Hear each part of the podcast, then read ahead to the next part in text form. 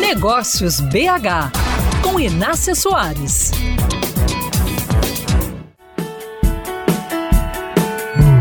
Atenção, empreendedor! Neste momento, você pode ter um ou vários colaboradores pensando em trocar de emprego aí na sua equipe. Preste atenção aos dados da pesquisa que acaba de ser divulgada pelo site de vagas InfoJobs, que está no mercado há 19 anos. 90% dos trabalhadores querem um novo emprego. Agora, olhe comigo os motivos que estimulam esse desejo.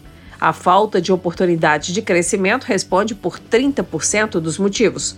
Então, se você é micro ou pequeno negócio que não está em expansão, que deverá manter o mesmo organograma nos próximos anos, prepare-se para ver parte da sua equipe indo embora. Isso poderá se tornar uma rotina.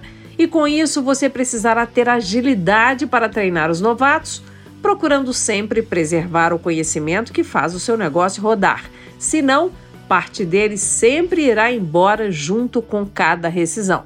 O próximo item da lista de motivos dos trabalhadores para quererem pedir as contas, com 24%, é a liderança tóxica. Chefe chato tem um poder negativo incrível sobre a equipe. Então, quem é dono de empresa não pode fechar os olhos para situações como essa, ainda que esse chefe em questão esteja aparentemente dando resultado.